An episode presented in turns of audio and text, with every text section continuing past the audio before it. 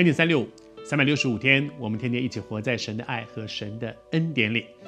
我们说，耶稣在受难周的第星期二这一天里面讲了三个比喻，我们要进入到第三个比喻了。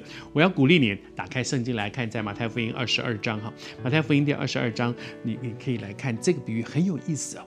这个比喻，他讲到说有一个有一个人，他大摆宴席。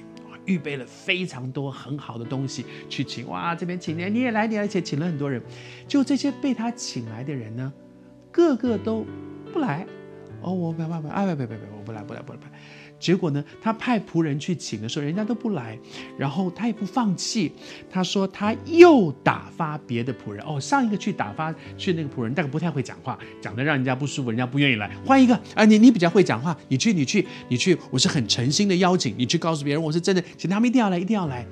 这个主人，然后他会说：“你你你去告诉那些我邀请的那些人啊，说宴席呢都已经预备好了，我把所有的要走，你们什么都不要准备，就来吃，就来吃，就来吃啊！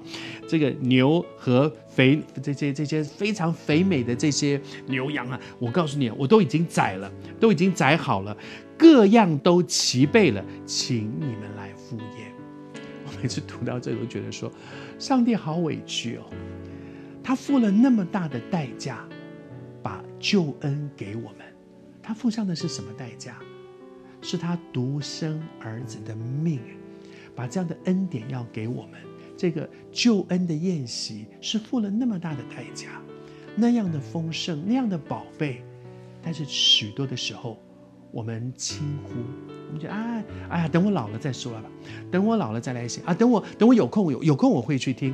啊，等我啊等我退休，等我，我们会不会有的时候真的就是好像耶稣这个比喻里面那些人一样，那么丰盛，主人预备了那么丰盛、那么宝贵的恩典，但是我们却很轻忽，我们都啊，我我现在在忙工作，过一阵子。啊，我最近身体不太好，等我身体好一点我会去。我求主恩待我们，让我们在神的恩典当里面有一个心，面对这个恩召。圣经上有一个词叫做恩召，这个呼召好像，好像那个主人一张请帖，那个请帖是一个非常大的恩典的请帖。上帝呼召你进到他的恩典里面来，真的不要说等我老了，等我有空了，等我忙过这一阵子，等我。求主帮助我们，就是此刻，就是现在，珍惜神给我们的个恩典。主人说：“请你来。”主人不是说：“哎，你搞不清楚，我预备这些是为你，是因为你自己的状况，哎，你还不赶快珍惜。”主人是那样的姐妹说：“请你来享受这个恩典。”愿主今天也对你对我说：“珍惜这个恩典。”也许我们都有很多我们自己该忙的事，正在忙的事情，但是求主给我们一个对的眼光、对的价值观。